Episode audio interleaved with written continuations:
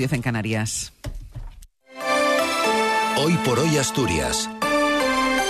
Ángel Fabián.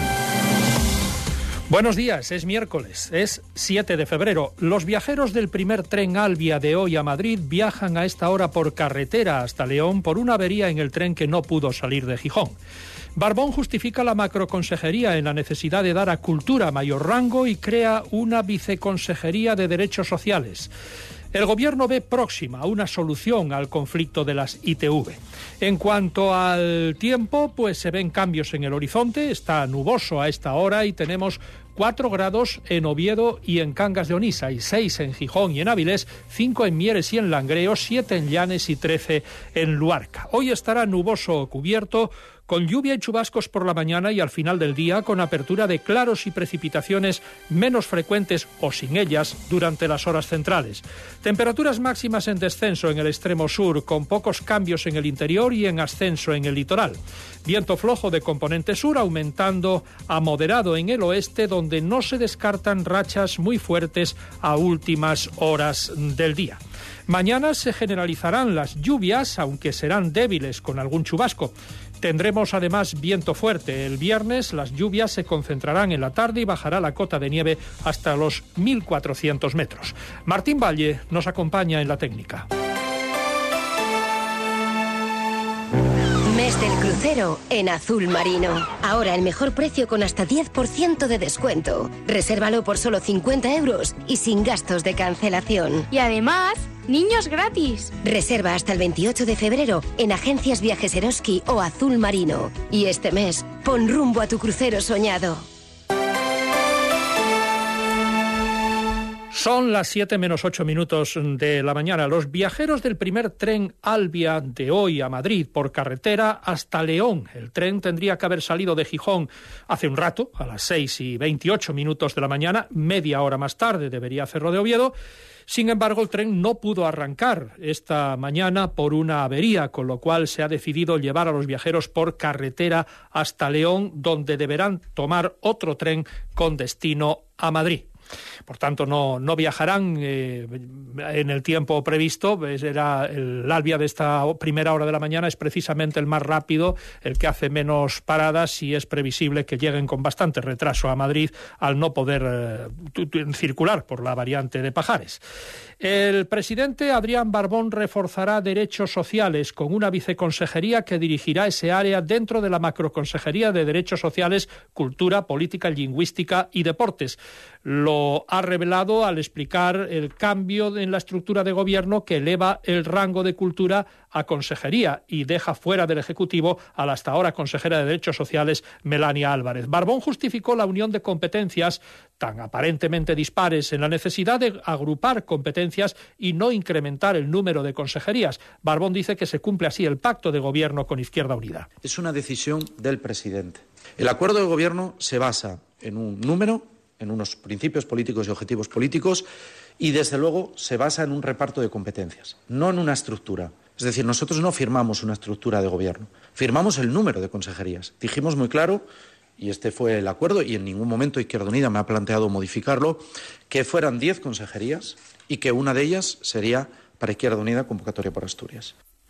Es evidente que el cambio no ha sentado bien en Izquierda Unida, convocatoria por Asturias, el socio de gobierno que se enteró al mismo tiempo que el Comité Regional de la Federación Socialista Asturiana. Su portavoz parlamentario, Xabel Vegas, insistió ayer en quejarse de la ausencia de diálogo. Es una remodelación de la parte socialista del gobierno, la convocatoria por Asturias no ha tenido participación y creemos que en un gobierno de coalición pues hay que contar con los socios, es necesario contar con los socios y es necesario tener un diálogo mucho más fluido entre los socios de gobierno. Creo que es buena cosa que Cultura sea al fin una consejería. No sé si eh, la mejor manera de hacerlo es crear esta macroconsejería y juntarlo a un tema tan distinto como son los derechos sociales. Ayer, precisamente, se reanudaron los plenos en la Junta General, donde Xabel Vegas hacía estas declaraciones. Allí también la consejera de Industria, Nieves Roqueñí, habló de un acuerdo próximo después de que Adrián Pumares de Foro la acusara de no estar haciendo nada mientras se engrosan las listas de espera en las ITV para pasar la inspección. Nos referimos a un acuerdo próximo en el conflicto de las ITV. Desde luego, estamos comprometidos en que se desconvoque la huelga Eh, confiamos en un próximo acuerdo y estamos trabajando intensamente para ello. Y no tenga duda que una vez desconvocada pondremos en marcha un plan de choque en el que ya estamos trabajando, que estamos diseñando para poder recuperar la normalidad del servicio.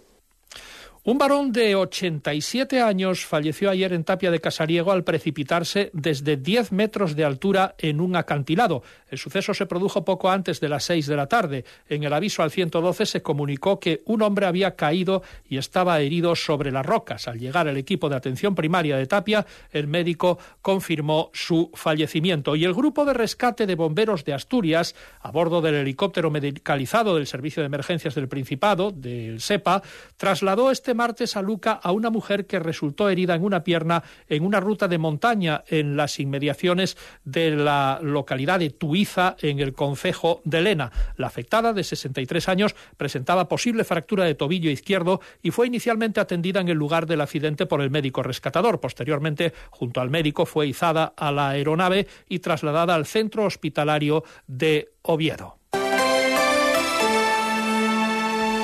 Y llegan ahora los deportes con Cali González. Buenos días. Buenos días. Aún se desconoce el alcance definitivo de la lesión del portero Rubén Yáñez. En principio lo sabremos hoy, que aunque no sufre ninguna lesión de gravedad, lo que seguro es que se va a perder el derbi asturiano porque estará mínimo un mes de baja. Turno ahora para Cristian Joel. Por su parte, el Oviedo llegará al derby con cinco ausencias y se mantiene la duda de si Luismi, que de momento hace la parte inicial con el grupo de los entrenamientos, se podría recuperar a tiempo. Tiene opciones de entrar a la convocatoria Menchenko, que ya está en Oviedo y esta mañana se va a entrenar a las órdenes de Carrión.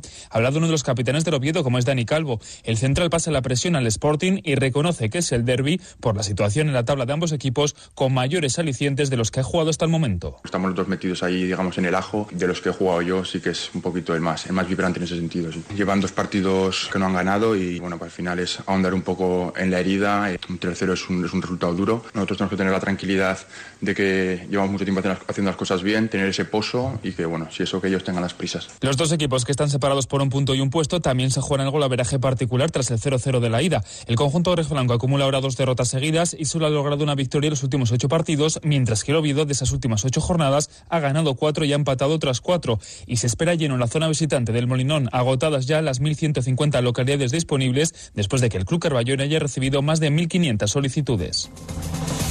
Pues esta es la actualidad de Asturias en este miércoles 7 de febrero. Están escuchando hoy por hoy las noticias de Asturias en la SER. Faltan dos minutos para las 7 de la mañana.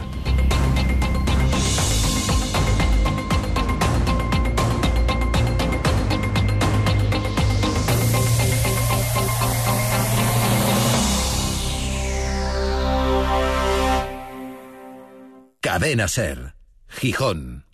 Nueva victoria contra los abusos bancarios. No están presentes